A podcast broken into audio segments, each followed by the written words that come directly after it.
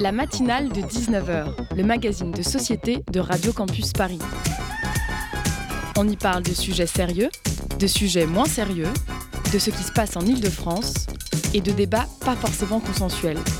Tous les jours du lundi au jeudi sur le 93.9. Bonjour à tous nos auditeurs et toutes nos auditrices. J'espère que vous avez passé un bon week-end et que vous avez réussi à faire autre chose que courir partout pour vos derniers cadeaux. Pour ma part, je suis assez fière d'avoir parfaitement géré la chose et d'avoir pu me rendre avec en toute quiétude à la nouvelle exposition de mon musée préféré à Paris. J'ai nommé le musée des arts décoratifs juste à côté du Louvre, mais si celui qui est en travaux, oui voilà exactement. L'exposition consacrée à la créatrice Iris van Herpen y a ouvert depuis peu. Vous ne la connaissez sans doute pas, pourtant la néerlandaise Iris van Herpen a habillé à 39 ans seulement les plus grandes, Kate Blanchett, Cara Delevingne, Beyoncé, Gaga, Naomi Campbell et j'en passe. Iris Van Herpen, si j'étais juge dans une émission de talent pas ouf, je dirais que c'est un ovni qui nous embarque dans son petit univers. Mais c'est un peu vrai. Elle a lancé sa marque en 2007, à 23 ans seulement, et est devenue 4 ans plus tard membre invité de la prestigieuse chambre syndicale de la haute couture. En gros, c'est l'institution parisienne qui date du 19e siècle qui dit qui fait de la haute couture ou pas et qui peut rejoindre le club des cool kids ou pas. Donc déjà c'est du lourd. Mais décrire les vêtements d'Iris Van Herpen, c'est assez difficile. L'exposition qui lui est dédiée est sous-titrée Sculpting the Senses, autrement dit sculpter les sens, tant ses créations ont quelque chose d'à la fois très organique, naturel, mais aussi très surprenant et intrigant. Iris Van Herpen est connue pour sa capacité à s'inspirer de techniques de fabrication parfois traditionnelles et parfois assez peu orthodoxes dans la mode, impression 3D, découpe laser, matière en tout genre comme du verre. Bref, sa création n'a pas de limite et s'inspire beaucoup des sciences naturelles. Les premières euh, salles de l'exposition sont d'ailleurs dédiées à l'eau. Évidemment, tout n'est pas portable et certaines créations relèvent de l'expérimentation et de l'art avec un grand A. Et certains seront bien trop contents de dire Eh ben dis donc, on se porterait pas ça pour aller voir les courses, pour aller faire les courses, pardon. Oui, ok, mais ce n'est pas du tout le but déjà. Et à côté de ça, la plupart des robes sont juste à tomber, soit très structurées à la Gauthier, soit très floues et fluides, donc assez hypnotisantes. Comme le disait Pierre Berger, la mode n'est pas un art, mais il faut un artiste pour la faire. Allez découvrir pour une fois une artiste complète qui a chamboulé la haute couture ces dernières années. Et si vous connaissez le MAD, vous savez que ce musée met le paquet sur la mise en scène. Cette expo est donc une plongée d'une heure aussi bien visuelle qu'auditive dans l'esprit d'une créatrice géniale. L'exposition est gratuite pour les moins de 26 ans et est visible jusqu'au 28 avril 2024. Et tout de suite, c'est la matinale de 19h.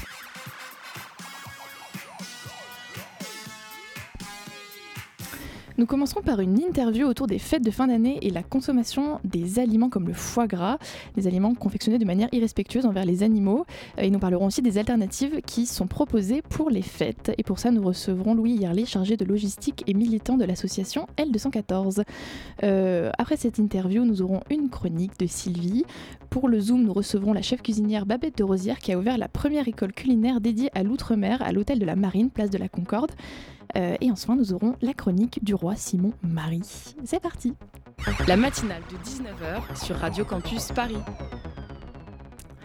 Et je le disais, cette interview sera dédiée aux fêtes de fin d'année et à ce qu'on y mange, qui est parfois euh, un petit peu euh, ringard, disons-le. Pour cette interview, j'accueille Sylvie et Hugo. Bonjour. Bonsoir. Bonsoir. Et je vous laisse mener cette interview avec notre invité de L214. Alors bonsoir Louis, pour commencer, je voulais un peu, est-ce que tu peux nous parler un peu de ton parcours militant au sein de l'association L214 et de nous expliquer un peu vaguement euh, ton engagement? Bah, Bonsoir, tout d'abord, bah, merci beaucoup de me recevoir euh, pour parler des animaux aujourd'hui. Euh, alors moi, mon parcours est assez particulier. Donc euh, à la base, je ne travaillais pas du tout avec les animaux. J'étais architecte. Et puis j'ai mis les pieds dans un événement, euh, un événement vegan, le Veggie World. Peut-être que ça vous dit quelque chose. Donc c'est un grand salon où il y a énormément d'artisans qui viennent proposer leurs nouveaux produits chaque année. donc c'est un événement qui se tient deux fois par an. En mettant les pieds là-bas, je suis tombé sur le stand de L214 et je me suis rendu compte que finalement, bah, les animalistes et les militants animalistes n'étaient pas si extrêmes que ça, qu'il y avait une voix qui, voulait être entendue, et c'était celle des animaux. Donc euh, ma fiancée m'a finalement emmené sur une action avec L214 pour militer, alors que j'étais euh, simplement végétarien à l'époque, ce, qui est déjà, ce qui est déjà pas mal. Euh, et finalement, donc, on a fait un tractage à République où il s'agissait d'essayer de sensibiliser les gens à propos de la consommation de lait et des produits laitiers. Et finalement, à la fin du tractage, j'ai peut-être pas sensibilisé grand monde, mais je suis devenu vegan ce soir même, et c'est moi que j'ai sensibilisé finalement. Et c'est comme ça que tout a commencé. Super.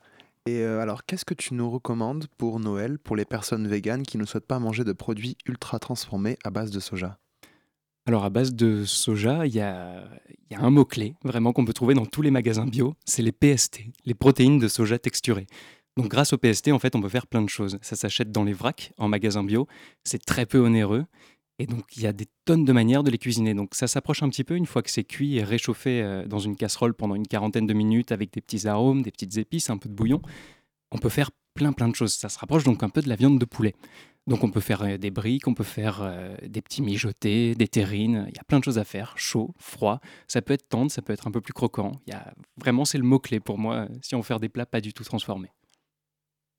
Alors euh, au sein de L214, il y a une grosse campagne aussi pour militer contre le, gavage, notamment avec le foie gras.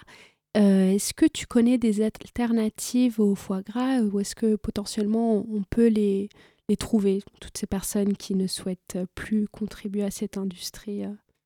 Alors oui, il y a maintenant énormément d'alternatives. La plupart euh, sont venues d'Allemagne au tout début, donc avec le faux gras Gaia, qu'on peut trouver en fait dans la plupart des Naturalia ou Natureo.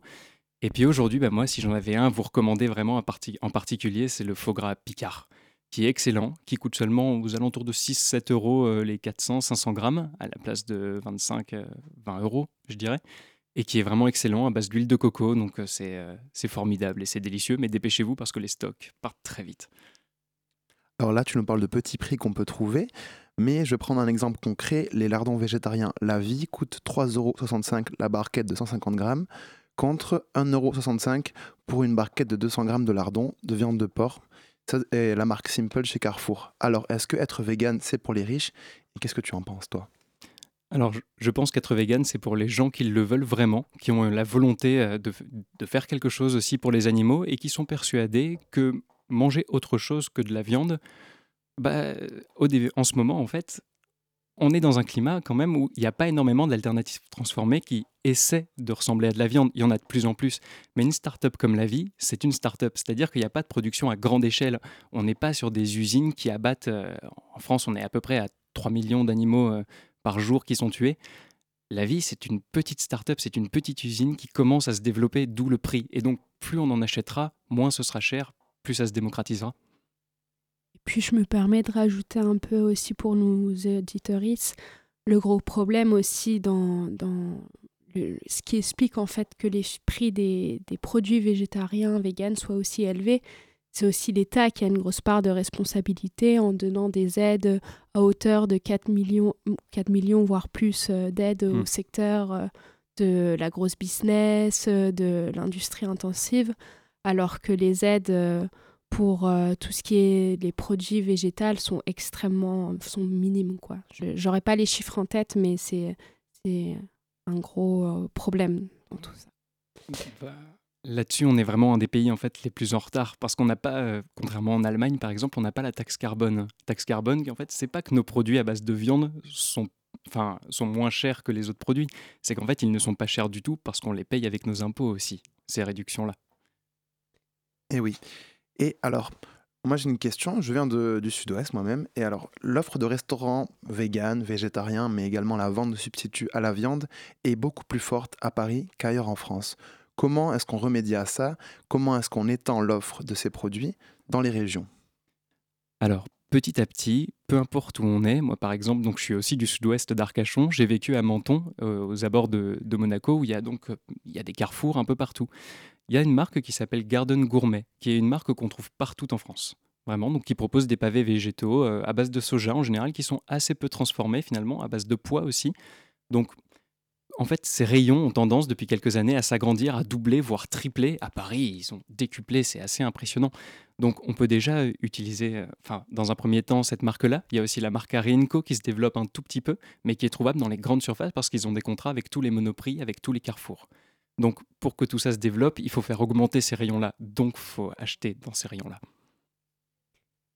Et concernant l'alimentation, est-ce que peut-être euh, tu peux nous conseiller des applis, des, sites qui recensent euh, des recettes ou voir des restaurants végétariens, véganes euh, pour les curieux, curieuses qui souhaitent se lancer? Ah bah, Pour être sûr de ne jamais rater la, nouvelle meilleure imitation de burger qui n'est pas forcément transformée à chaque fois, ça peut l'être, ça l'est pas forcément. Il y a le site Happy Cow, donc vache heureuse, parce que finalement on ne la mange pas quand on va sur Happy Cow, qui recense tous les restaurants euh, et végétariens aussi en France. Donc on peut sélectionner ces alternatives. En ce qui concerne les recettes, donc c'est un site qu'L214 a créé qui s'appelle Vegan Pratique, où on a des tonnes et des tonnes et des tonnes de recettes. Donc si vous manquez d'idées pour Noël, allez sur Vegan Pratique. Il y a des recettes faciles, des recettes plus compliquées et des recettes un peu précieuses qui donnent l'impression d'être un peu privilégié à Noël quand même. Mais alors pour toi, Louis, est-ce que dans, dans, le futur, un monde 100% vegan, c'est possible? J'aimerais, j'aimerais vous dire qu'on va tendre vers ça, j'aimerais vous dire qu'on va y être obligé parce que le carbone que ça dégage d'élever tous ces animaux, de les transporter, c'est monstrueux. Donc c'est quand même une énorme responsabilité de tout le carbone qu'il y a. Donc par responsabilité, euh, je ne sais pas si c'est possible, mais c'est nécessaire et c'est peut-être le levier le plus facile. Et hum, est-ce que tu aurais peut-être quelques astuces, conseils à nous donner pour nous en tant que citoyens, citoyennes Quelles sont les actions qu'on peut mener pour justement lutter contre toute cette consommation d'aliments euh, confectionnés de manière irrespectueuse euh, envers les animaux bah, En fait, il faut surtout pas être dans la culpabilisation, pardon. Surtout pas, parce que c'est vraiment pas comme ça, on braque les gens. Donc ce que je peux vous conseiller, que ce soit avec votre famille ou ainsi de suite, c'est de leur montrer ce que c'est que de manger vegan, de leur montrer ensuite, après qu'ils aient apprécié ou non, ce qu'on a sauvé. On a sauvé un animal, en fait. Donc c'est vraiment, il faut donner envie d'être vegan, il faut donner envie d'aimer ce qu'on mange. On va essayer. Et, à une ère de politique où je pense notamment à Donald Trump qui était dans la promotion, dans l'ultra promotion de la mm. viande, des burgers, du fast-food, beaucoup d'élus politiques se positionnent contre le gavage et euh, défendent la cause animale de manière plus générale. Qui sont-ils? Alors euh, vraiment cette industrie qui défend le gavage, qui s'est infiltrée au Parlement euh, français, bah, c'est le CIFOG, donc c'est le comité interprofessionnel des palmipèdes à foie gras, donc un nom à rallonge pour tout simplement dire horreur de canard, enfin horreur pour les canards. Euh, et donc ces gens-là sont, euh, enfin ce lobby du foie gras s'est infiltré vraiment chez les parlementaires en proposant des restaurants. Et donc il y a eu un volte-face du Parlement il y a à peu près, euh, à peu près un an après un rapport d'initiative disant que les conditions finalement de bien-être des canards étaient respectées. Et finalement le Parlement a fait volte-face face à ce lobby, alors qu'ils avaient essayé de voter une loi pour interdire le gavage en France. Oui, parce que la, pratique du gavage, elle est interdite dans d'autres pays européens, bah, notamment encore euh, l'Allemagne et, le Royaume-Uni qui, qui, ont interdit euh, cette pratique bah, en raison de, de l'extrême cruauté euh, de, de, cette pratique. Quoi. Et est-ce que peut-être que tu peux nous dire brièvement quelles sont les actions menées par les bénévoles de L214 En quoi consiste être bénévole? Bien sûr, ben, être, bénévole, c'est faire partie déjà d'un réseau local. Donc il y a une trentaine d'antennes en France on peut trouver d'autres bénévoles avec qui militer, des référents qui gèrent ces antennes et qui sont également bénévoles. Bon, derrière, il y a toute une grosse équipe qui est là pour coordonner toutes ces actions, parce qu'il peut arriver qu'on fasse des actions au national, et qu'elles soient toutes coordonnées, donc qui se placent le même jour. Euh, donc, ces actions, ça peut être plusieurs choses. On a des actions génériques qui sont des tractages sur plusieurs thèmes, donc pourquoi et comment remplacer la viande, le lait, euh, les œufs aussi, tout simplement.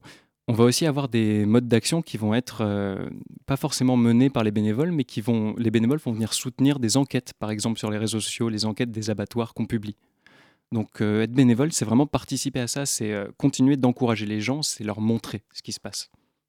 Et toi, le changement depuis plusieurs années, est-ce que tu le vois? Est-ce qu'il est visible dans la société? Est-ce que tu sens que les mentalités bougent, que le gouvernement bouge aussi, les lobbies bougent? Je sens que les, les lobbies sentent qu'il y a quelque chose qui est en train de se passer parce qu'ils réagissent, parce qu'L214 est en discussion avec eux et qu'on a du mal, mais on leur fait signer ce qu'on appelle l'European Chicken Commitment. Donc c'est une charte qui vise à améliorer les conditions de vie euh, des poulets. Donc on se concentre euh, sur les poulets en ce moment et le reste arrive. Mais euh, voilà, les choses changent petit à petit, les gens sont de plus en plus sensibles à la cause animale. Nous allons faire une petite pause dans cette discussion. Nous allons écouter Pomme avec sa musique Soleil Soleil et on reviendra tout de suite après pour continuer cette discussion.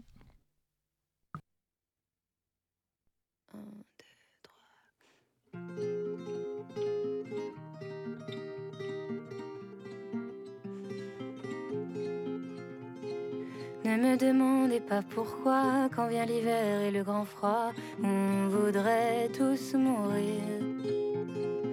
Comme si c'était la première fois que la nuit tombait dans nos bras. On voudrait tous partir, retrouver le soleil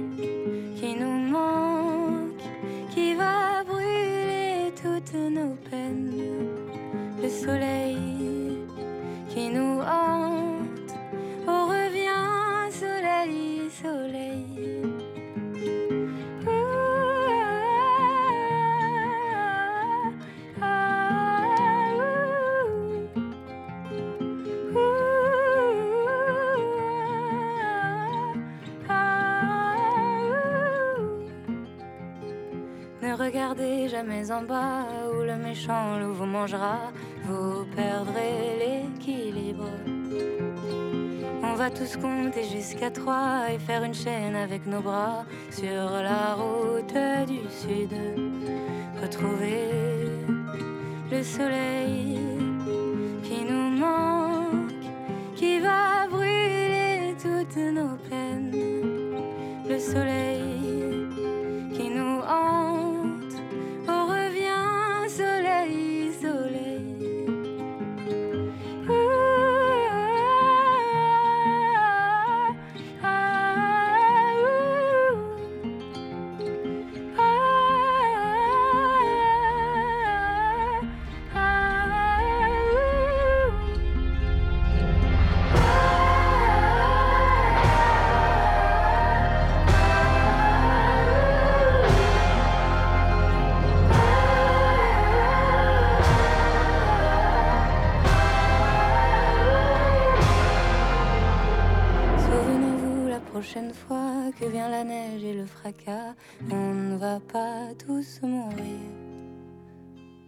Entre les braises, on marchera et la nuit noire nous embrassera. On pourra tous partir. On pourra tous partir. C'était la géniale musique Soleil Soleil de Pomme. La matinale de 19h sur Radio Campus Paris. Et nous sommes toujours avec Louis de l'association L214 qui est venu nous parler de ce qu'on mange à Noël et de pourquoi il faudrait changer. Et on continue cette interview. Est-ce que peut-être, Louis, tu pourrais euh, nous expliquer un peu plus dans le détail les actions récentes euh, que vous avez menées au sein de L214 euh, contre la souffrance animale ou potentiellement des actions à venir aussi Oui, bien sûr. Donc, avant tout, L214 est une association euh, qui euh, lutte pour le plus grand nombre. Donc, aujourd'hui, la plus grande souffrance animale appliquée au plus grand nombre, ce sont les poulets. Vraiment, en France, c'est démesuré. C'est dur aujourd'hui de donner un chiffre euh, du nombre de poulets tués en France. Chaque jour, c'est vraiment énorme. Donc, on a créé une charte, c'est avec Wellfarm et d'autres associations, qui s'appelle l'European Chicken Commitment. Et donc, les entreprises, les différentes enseignes euh, s'engagent à faire respecter cette charge, euh, cette charte, excusez-moi, euh, donc qui améliore drastiquement leurs conditions de vie, notamment la réduction des gènes particulières, comme les, les fameuses gènes qui rendent les poulets stériles et qui les font grossir beaucoup plus vite, la densité au mètre carré, la lumière naturelle, leur habitat plus naturel, donc qui est censé vraiment améliorer leur, leurs conditions de vie. Ça change vraiment tout. Euh, Il y a déjà beaucoup, beaucoup d'enseignes qui ont signé cette charte. Donc, on a, on a fait enseigne par enseigne. Certaines enseignes pour lesquelles on avait même préparé des campagnes ont signé avant même qu'on puisse les faire, comme Lidl par exemple. Euh, Il y a également Burger King qui a réussi à signer. Donc, ça a été long. On a fait une action l'année dernière qui s'appelait Serrer comme des poulets. Donc, on est tous allés au Burger King de Châtelet. On était à peu, près, euh, à peu près 150 avec des masques de poulet et on a envahi le Burger King pour montrer ce que c'était qu'un élevage vraiment intensif de poulets. On est resté comme ça euh, à peu près une heure, une heure et demie, euh, histoire de montrer aux passants à quoi ça ressemblait. Et ça, ça a marché parce que finalement, euh, Burger King s'est engagé il n'y a pas si longtemps que ça. Ah, c'est impressionnant. Et est-ce que du coup, derrière, il y a eu des sanctions judiciaires contre l'association? Est-ce que ça a été pour... Pas à ma connaissance, non, non. Ok, super. Et alors, euh, janvier approche, la nouvelle année approche. Qui dit janvier 2024 dit nouvelle résolution. Est-ce que tu peux nous parler, Louis, de Veganuary? C'est comme ça. Évidemment. Donc le Veganuary, euh, ça se dit comme ça, c'était parfait. Euh, c'est quelque chose qu'on fait chaque année et donc qui est là pour encourager les gens dans leur transition euh, dans ce mois de bonnes nouvelles résolutions. Donc le Veganuary, en fait, il suffit d'aller sur euh, le site du Veganuary, euh, sur le, le site d'L214, de s'inscrire et en fait, on va recevoir par mail quelques recettes par jour. Il me semble que c'est trois. Euh, des recettes inspirantes, véganes et euh, nouvelles en fait, qui vont vous permettre d'avoir une nouvelle manière de cuisiner et d'apprécier ce que vous allez manger. Et c'est aussi une manière donc d'épargner des animaux pendant quelques, quelques semaines si vous ne le faites que pendant un mois. Mais ça donne de l'inspiration. Euh, il va y avoir bien sûr une action pour présenter tout ça, donc je ne peux pas trop vous en parler. Tout ce que je peux vous dire, c'est que ça va se passer dans toutes les grandes villes de France, donc c'est dans 30 antennes, dans des, des lieux publics, et donc on vous présentera encore un peu mieux le Veganuary à ce moment-là, mais surprise pour l'instant. Très intéressant en tout cas cette, euh, cette action future. Et est-ce que toi, du coup, tu dirais, Louis, que le véganisme peut être considéré comme un projet éthique, voire politique de nos jours, face notamment euh, aux défis du réchauffement climatique, etc. Est-ce que euh, Évidemment, je pense que le véganisme, euh, euh, c'est sur plusieurs strates sociétales, donc euh, également politiques, mais c'est une, véritable école de la vie. C'est une manière, enfin, de considérer qu'aucune vie ne vaut mieux qu'une autre, qu'on est tous égaux finalement, et que les animaux n'échappent pas à cette règle avec nous. Parce que je prends l'exemple, par exemple, tout simplement du, gavage. Imaginez qu'on on vous enferme pendant les deux, trois premières années de vos vies, puis juste à la fin, on va vous gaver avec, en vous faisant ingurgiter 12 kg de, pâté deux fois par jour en seulement 3 secondes qu'on vous met directement dans, l'estomac. Et juste après, tout s'arrête. Donc pour moi, c'est d'abord tout une école de la vie, considérer les autres êtres euh, humains et non humains euh, au même niveau que soi. Après, d'un point de vue vraiment euh, environnemental et politique, c'est un énorme enjeu. Donc c'est des, comme je disais tout à l'heure, ça dégage tellement de carbone l'élevage intensif qu'on est obligé de faire quelque chose. C'est euh, un levier euh, qu'il faut à tout prix, euh, à tout prix accès, enfin, enclencher. Qu'est-ce que tu réponds aux gens qui disent Moi, j'ai envie de faire un pas, je vais manger un peu moins de viande, je vais devenir flexitarien Est-ce que c'est une bonne chose, tu penses déjà? Bien sûr, c'est une bonne chose. Bien sûr, parce qu'en fait, c'est ne pas rien faire, c'est ne pas rester inconscient, c'est un premier pas vers les choses. Personne n'est né vegan, en fait. Il doit y avoir quelques personnes sur Terre, mais moi, le premier, je n'en fais pas partie. J'ai même pas été végétarien toute ma vie, je le suis devenu, c'était il y a 4-5 ans. Donc, il y a un moment à tout, et certaines personnes, c'est d'un seul coup, d'autres, c'est en faisant un premier pas comme ça. Donc, c'est déjà génial, bravo à ces gens-là, et allez-y, quoi, continuez parce que je rappelle que ce terme a été créé par l'industrie de la viande, justement, pour euh, dire entre guillemets, vous allez continuer à manger de la viande, mais c'est vous qui choisissez les quantités. Et au final, est-ce que ça change vraiment quelque chose Parce qu'on peut en manger euh, la quantité qu'on veut? Mmh. À partir du moment où on en mange moins que ce qu'on mangeait avant et qu'on continue dans cette optique, je pense que c'est une bonne chose parce que le simple fait de mettre un mot sur une pratique qui est liée à la viande et qui qui tend vers en manger moins, c'est génial finalement. Voulais en revenir un peu à un peu cette idée, potentiellement idée reçue, mais que malheureusement aussi on peut voir euh, dans les milieux militants que finalement le véganisme c'est une affaire de riches, notamment au vu de, certaines classes sociales qui n'ont pas les moyens pour euh, potentiellement pour faire cette euh, transition. Et en fait, au Brésil, il y a, un gros mouvement populaire qui s'appelle le mouvement Santer, qui lutte pour une réforme agraire, euh, pour euh, une redistribution des terres. Et dans ce mouvement euh, politico-social, il y a une branche qui s'appelle le véganisme populaire et qui en fait voit dans cette lutte une lutte anticoloniale, etc. Parce que bah, les vaches, les poulets, les cochons ont été exportés dans le continent des Amériques par les colonisateurs espagnols. Comment on peut faire en fait pour euh, nous en France pour avoir un mouvement aussi de, véganisme populaire qui déconstruise un peu cette idée reçue bah voilà le véganisme non c'est pas c'est pas juste une question de riches c'est pas juste une question de bobos euh, blancs qui ont de l'argent mais ça peut être aussi enfin ça peut être une idéologie euh, portée aussi par des courants antiracistes qui luttent voilà, contre euh, ce système euh, capitaliste, colonial Comment est-ce qu'on pourrait, euh, pour instaurer un peu cette idéologie en France Alors, je pense qu'il faut vraiment continuer à informer les gens sur la nature des animaux, tout simplement. C'est un peu la prochaine étape. Donc, tu parlais par exemple de l'antiracisme. Je rappelle qu'avant, quand même, l'esclavagisme était autorisé. Les femmes n'avaient pas le droit de vote. Donc on progresse toujours hein, et on va vers une espèce de logique qui est de plus en plus humaniste. Donc pour moi, c'est la prochaine étape, l'animalisme. Donc pour aller vers ça, à mon avis, il faut continuer à s'informer. Je ne saurais pas dire s'il y a des dispositifs à mettre en place euh, plus particuliers que l'information ou la dénonciation, comme euh, L214 fait aujourd'hui au travers de ses enquêtes, mais il faut aller vers la sensibilisation. Continuer à s'informer, à, à vouloir considérer les animaux. Et quel est l'impact d'une alimentation végétale sur l'environnement alors?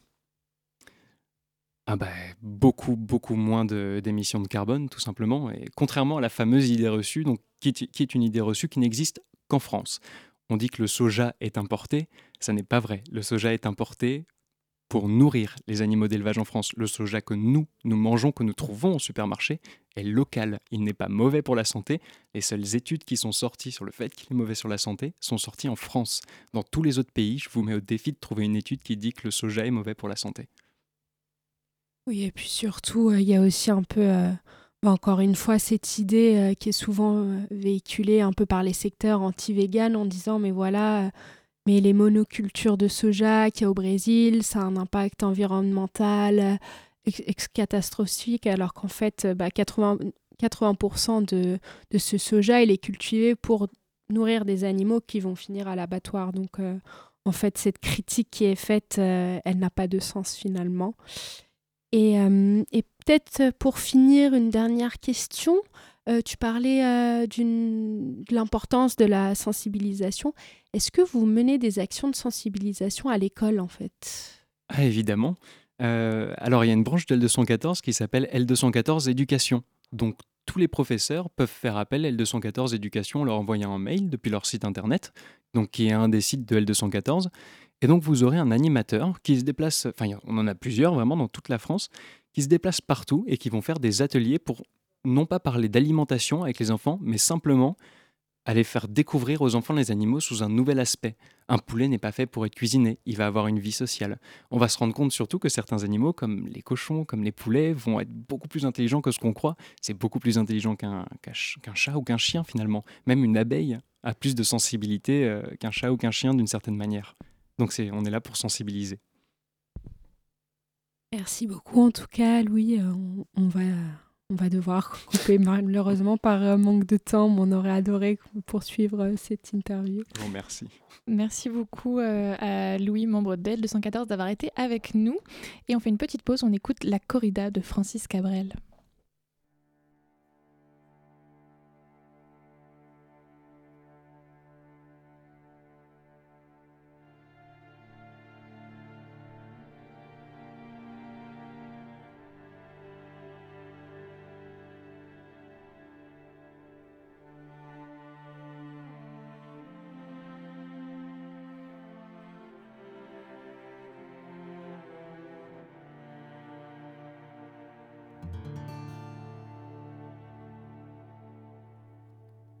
Le temps que je patiente dans cette chambre noire, j'entends qu'on s'amuse et qu'on chante au bout du couloir. Quelqu'un a touché le verrou et j'ai plongé vers le grand jour. J'ai vu les fanfares, les barrières et les gens autour.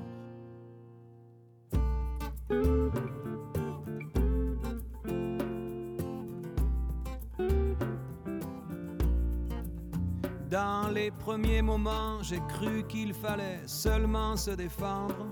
Mais cette place est sans issue, je commence à comprendre. Ils ont refermé derrière moi, ils ont eu peur que je recule. Je vais bien finir par la voir, cette danseuse ridicule. Est-ce que ce monde est sérieux?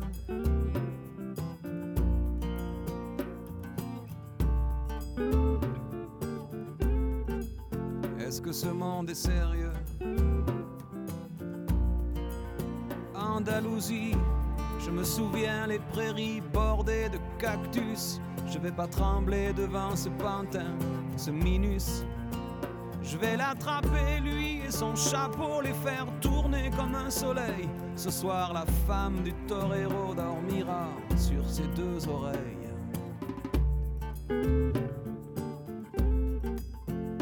Ce monde est sérieux.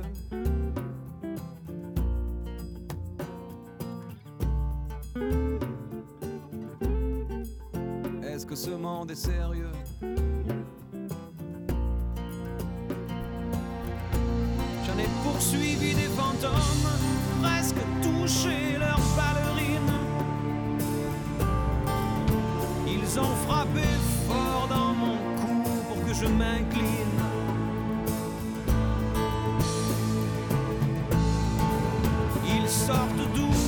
Ces acrobates avec leurs costumes de papier.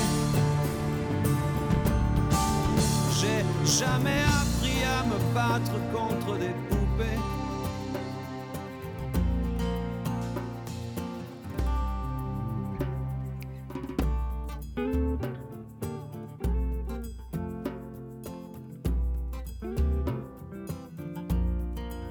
Sentir le sable sous ma tête, c'est fou comme ça peut faire du bien. J'ai prié pour que tout s'arrête Andalousie.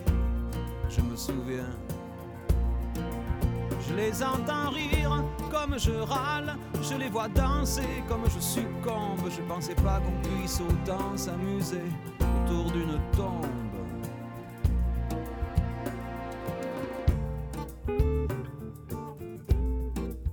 Est-ce que ce monde est sérieux?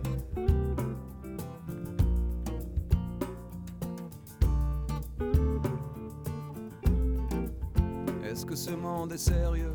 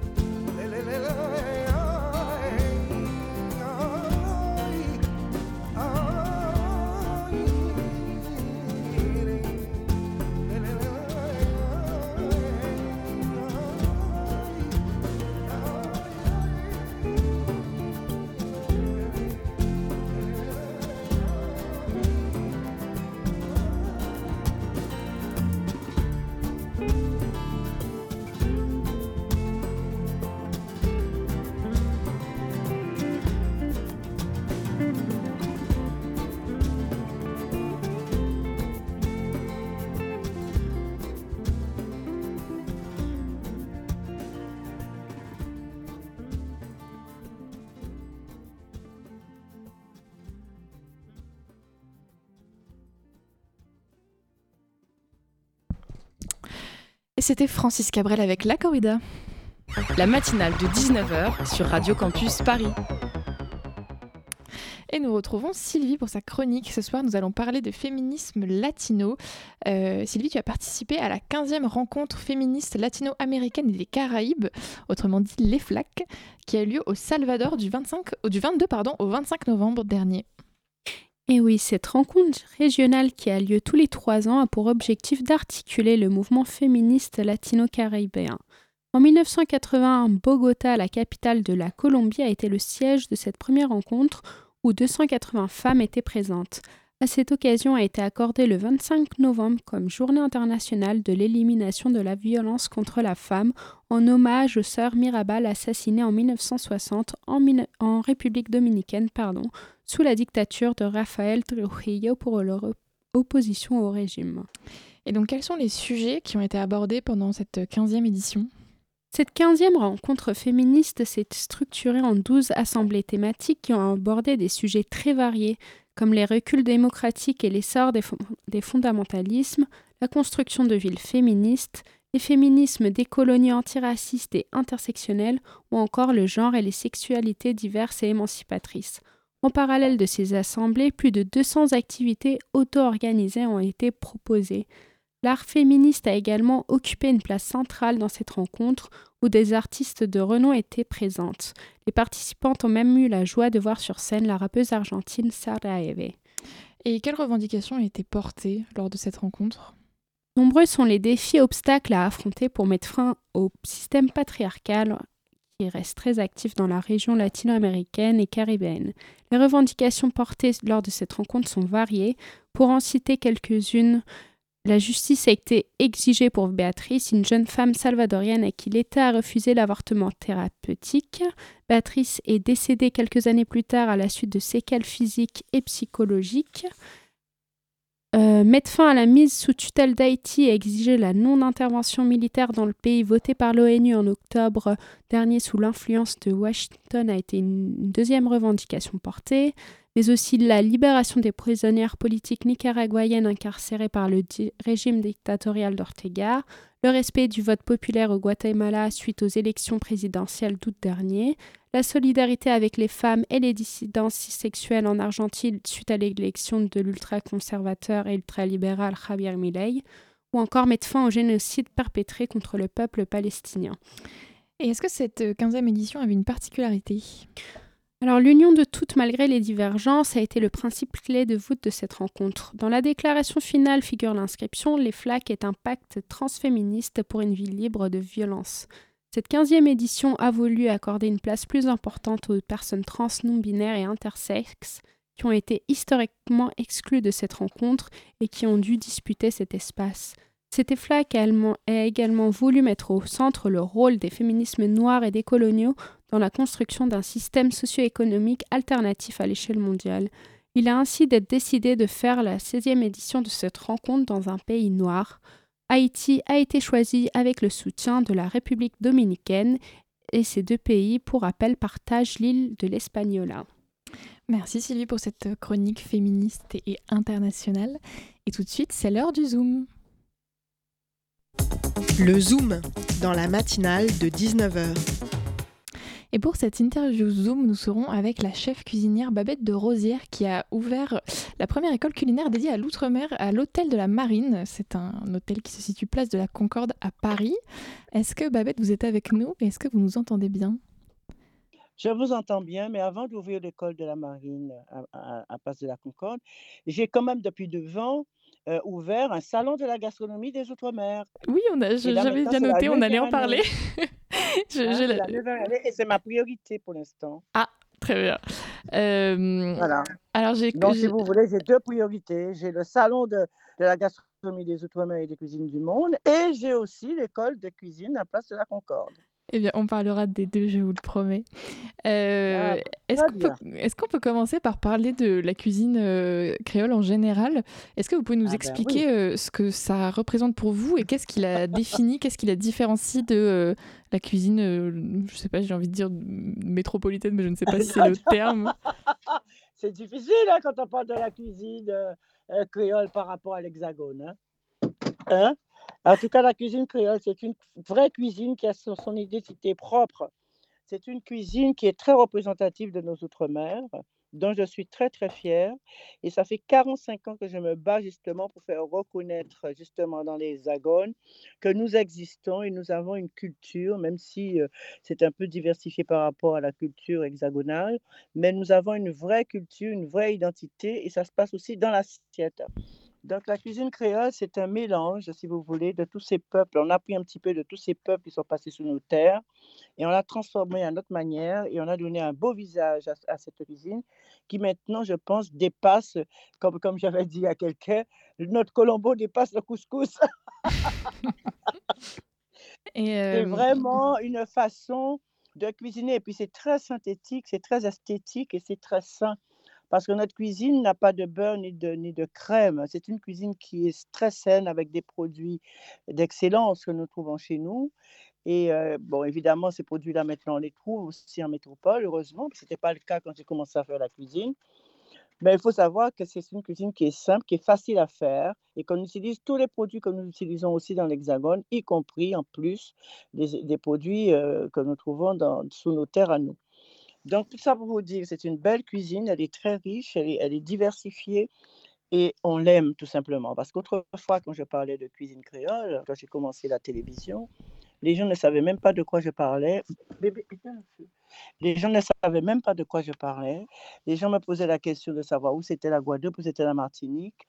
On était loin justement de parler d'identité culinaire et de cuisine créole. Maintenant, eh bien, ça a un peu évolué parce que les chefs, les grands chefs maintenant, ceux-là même qui ridiculisaient ma cuisine, eh bien, ils utilisent les mêmes produits. Ils sont fiers d'utiliser la chayotte, ils sont fiers d'utiliser le gingembre, ils sont fiers d'utiliser l'ananas, la banane, la mangue, etc alors qu'ils ont beaucoup méprisé ces produits-là quand j'ai commencé la télévision. Mais voilà, donc je suis très fière de ma cuisine et c'est pour ça que j'ai tout fait. J'ai tout fait pour que cette cuisine soit dispensée dans une école de, prestige qui s'appelle l'Institut du Cordon Bleu et à l'Hôtel de la Marine. Et ça a une histoire, ça n'a pas été simple. Hein. Ça a une histoire. Est-ce que vous pouvez nous parler justement de la genèse euh, de ce projet? Ah ben justement, j'allais venir parce que c'est grâce à, mon, à ma casquette politique que j'ai réussi à décrocher euh, la gastronomie au sein de l'Hôtel de la Marine. Pourquoi? Quand je suis élu, quand j'ai été élu à la région de France, j'ai évidemment, j'ai dit, je suis rentrée en politique d'abord, c'était pour avoir une, identité, pour avoir une certaine euh, légitimité, pour défendre mes outre-mer. C'est pour ça que je suis rentrée en politique. Et tout naturellement, je me suis occupée de gastronomie, parce que ça, c'est mon cheval de bataille aussi. Donc, quand j'ai été voir le président euh, des Monuments nationaux, qui est M. Philippe Bellaval, qui maintenant est le conseiller culture du président de la République, il m'a dit qu'il n'était pas question de faire de la gastronomie euh, dans ce monument. Alors, quand il m'a dit ça, euh, je lui ai fait comprendre aussi que grâce à la marine, eh bien, tout ce qu'ils mangent en ce moment, c'est la marine qui a apporté tout ça. Parce que si ce n'était pas la marine, eh bien, ils auront eu des carottes, des poireaux et c'est tout. Et tout ce qu'ils apprécient, toutes les bonnes choses qu'ils apprécient, ne serait-ce que la petite tomate et la pomme de terre, c'est la marine. Et petit à petit, j'ai fait mon chemin. Et un jour, il m'a appelé, il m'a dit C'est vrai, vous avez raison, on va faire de la gastronomie. Et c'était parti. Et je ne me suis pas arrêtée là, d'ailleurs. Quand il m'a dit qu'il fait la gastronomie, je l'ai incité à, à, essayer de mettre une école dans, dans ce beau bâtiment historique. D'autant qu'on a signé le traité de, la fin de l'esclavage là, vous savez, Victor Schulcher, c'est là qu'il a signé. Donc, quand je lui ai dit de faire de passer un, appel d'offres pour avoir une école dans ce monument, il l'a fait. Et c'est l'Institut du Cordon Bleu qui a, qui a remporté justement cet appel d'offres. Et de là, tout de suite, j'ai été voir le patron, M. Pointeau, pour lui dire il faut mettre la cuisine créole. Voilà, il faut enseigner la cuisine créole. Et bien évidemment, spontanément, il m'a dit Babette, vous avez raison, parce qu'on ne parle pas de la cuisine créole. Et c'est une façon de mettre en avant cette belle cuisine que nous apprécions tant. Et c'est comme ça, tous les mercredis, de 14h à 17h, je donne des cours de cuisine créole à l'endroit même où Victor cherchait à signer l'abolition de l'esclavage. et, moi, c'est une belle histoire. Et qui peut euh, assister à ces cours? Est-ce que c'est euh, ouvert à tous? Est-ce qu'on peut, par ouvert à tout public, à tout public. Donc on peut offrir un cours à Noël, par exemple? Comment? On peut offrir un cours à Noël, par exemple, ou c'est faut être là toute l'année? Comment ça se passe? Ah ben, bien sûr, si vous voulez, vous, allez sur le site du, de l'école de l'Institut du Cordon Bleu et vous aurez les tarifs, vous aurez tout. il y a des masterclass dans, dans tout, la pâtisserie, le vin, la cuisine créole, la cuisine classique. Et là, vous choisissez votre cours, vous vous inscrivez et puis vous donnez, vous donnez ce cours à qui vous voulez. Vous, vous donnez ça en cadeau à qui vous voulez. Et c'est très intéressant. Parce que ce cours, il y a beaucoup de gens. Moi, mon premier cours, j'avais des Philippins, j'avais des Allemands, j'avais des, Anglais, j'avais tout le monde dans mon cours. Et c'est génial, j'ai un interprète. Et ils apprécient, parce que quand on cuisine, quand on, après le cours, tout ce qu'on a cuisiné, on le déguste. Et le cours consiste à faire un dessert et un plat. Et euh, j'ai vu qu'il y avait aussi, enfin j'ai cru euh, voir qu'il y avait aussi des cours euh, de cuisine créole végétarienne. Est-ce que est-ce que c'est bien le cas? Et est-ce que c'est quelque chose auquel vous voulez donner plus d'importance? Parce que notre invité précédent nous parlait des options végétariennes et véganes qu'on pouvait avoir à l'approche des, des, fêtes de Noël. Bah, écoutez, vous savez, je vais vous dire une chose. C'est pas parce qu'on n'aime pas la viande, le poisson, la volaille qu'il faut dégoûter les autres. Cela dit, je respecte la culture de tout le monde, je respecte la volonté de tous. Mais moi, je dis qu'une cuisine bien équilibrée, il faut un peu de tout. Il faut de la volaille, il faut de la viande, il faut du poisson, il faut des légumes, il faut des œufs, il faut de la crème, il faut du beurre, il faut tout. Si les gens ont fait un choix d'être végétarien ou vegan, ça c'est leur, c'est leur, c'est eux, c'est, c'est, leur, ça les regarde. Je n'ai rien contre ça, je n'ai rien contre les végans, je n'ai rien contre les végétariens. Moi-même, j'ai écrit un livre que, sur les légumes.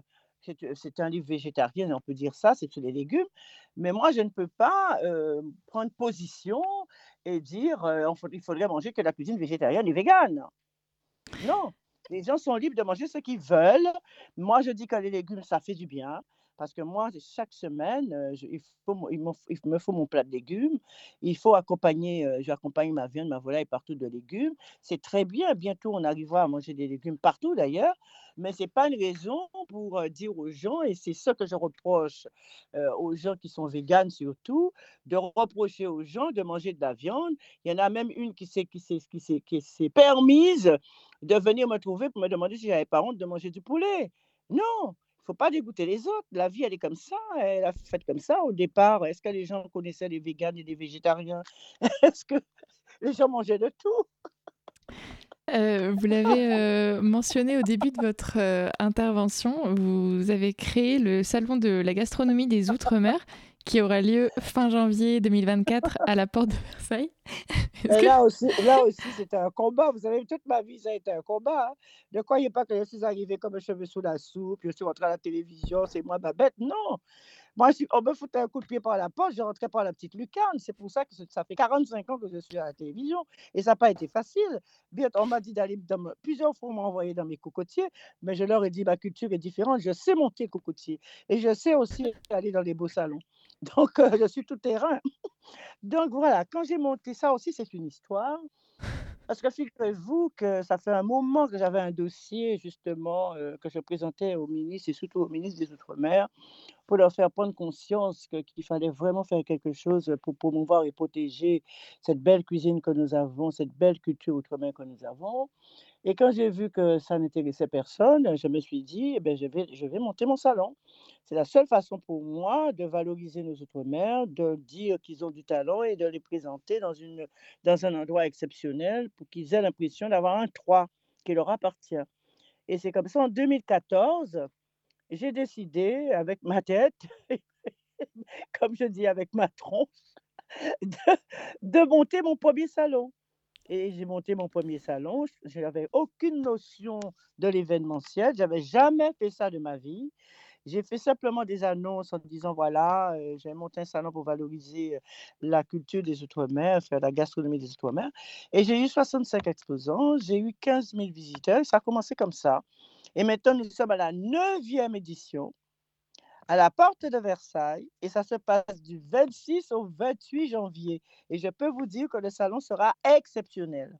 Alors, que trouve-t-on dans ce salon? Bien évidemment, c'est un salon où on trouve tout ce qui se mange, tout ce qui se boit et tout ce qui se fait de mieux en Outre-mer. Ça, c'est la première chose, mais pas que.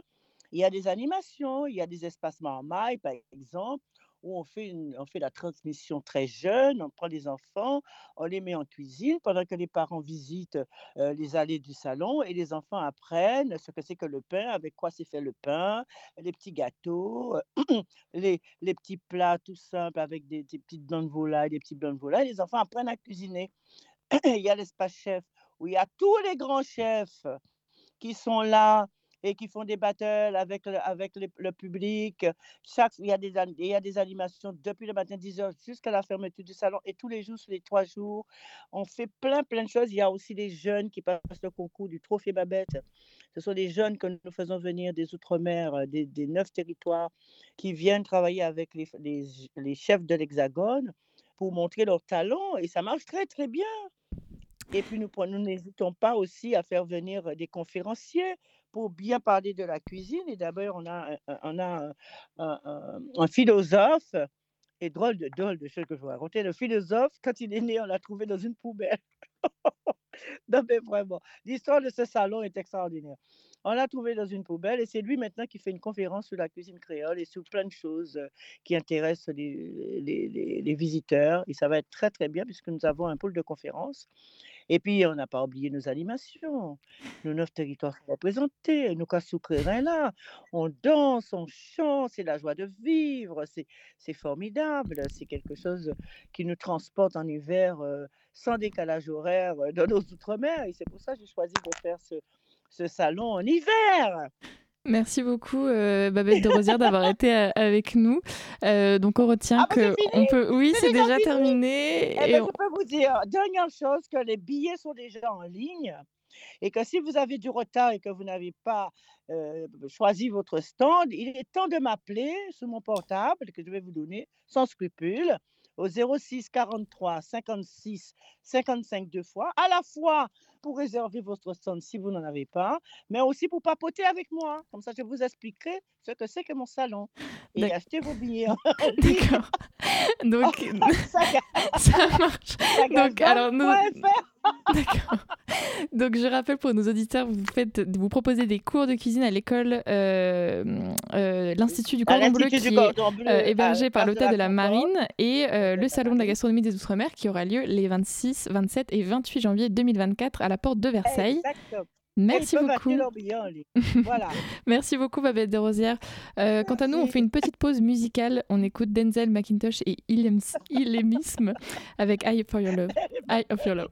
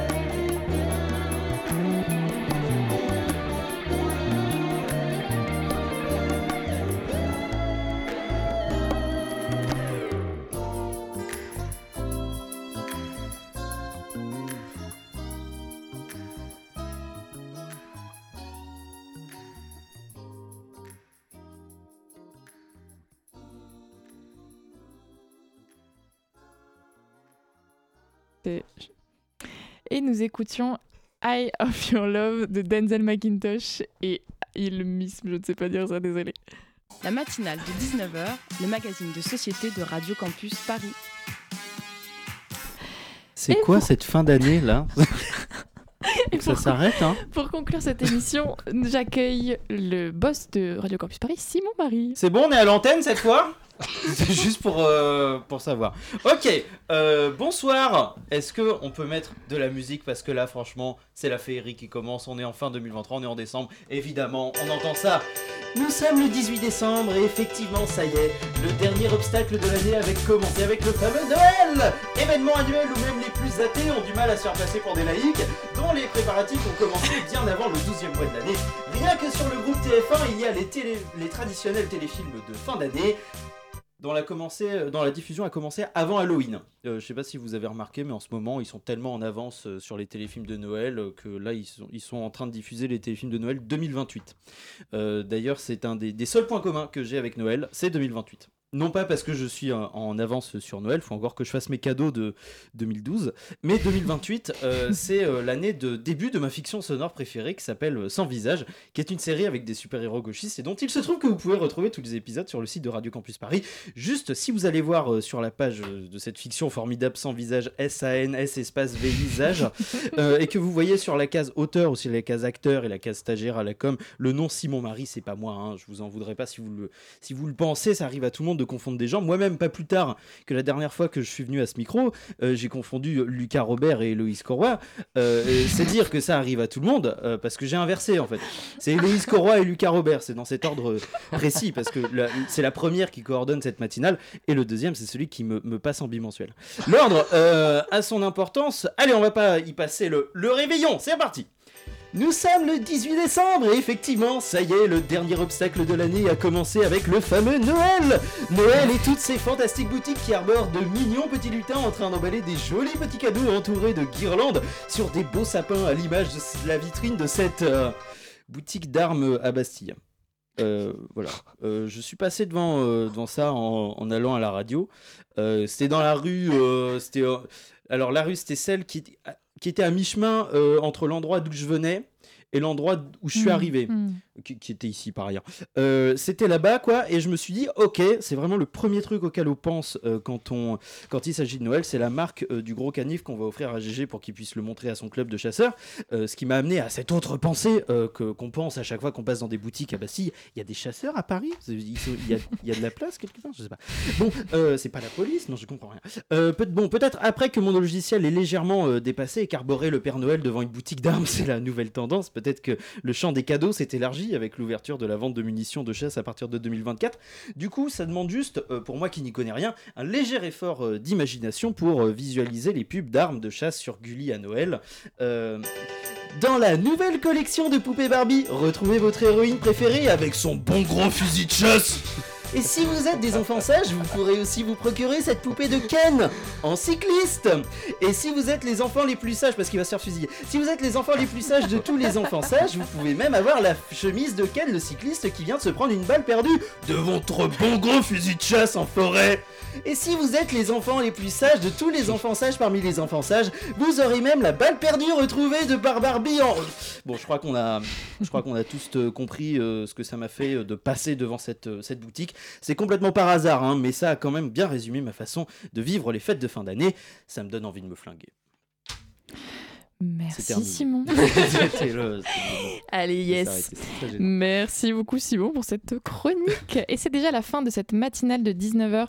Si je ne me trompe pas, c'est la dernière matinale de 19h du lundi de 2023. Oh, il s'en est passé des trucs. Ah, émotion. Merci à tous ceux qui ont participé à cette matinale. Sylvie Arguibé et Hugo Traversier pour l'interview. Sylvie encore pour les chroniques. Et Simon Marie pour la dernière chronique. Le Zoom a été fait par votre, moi-même, votre animatrice Par de ce soir, Constance. Constance Mousseau. Bien sûr. Euh, et Héloïse Robert était à la coordination. Et Gabriel Bayer, bien sûr, à la réalisation. Bonne soirée sur Radio Campus Paris.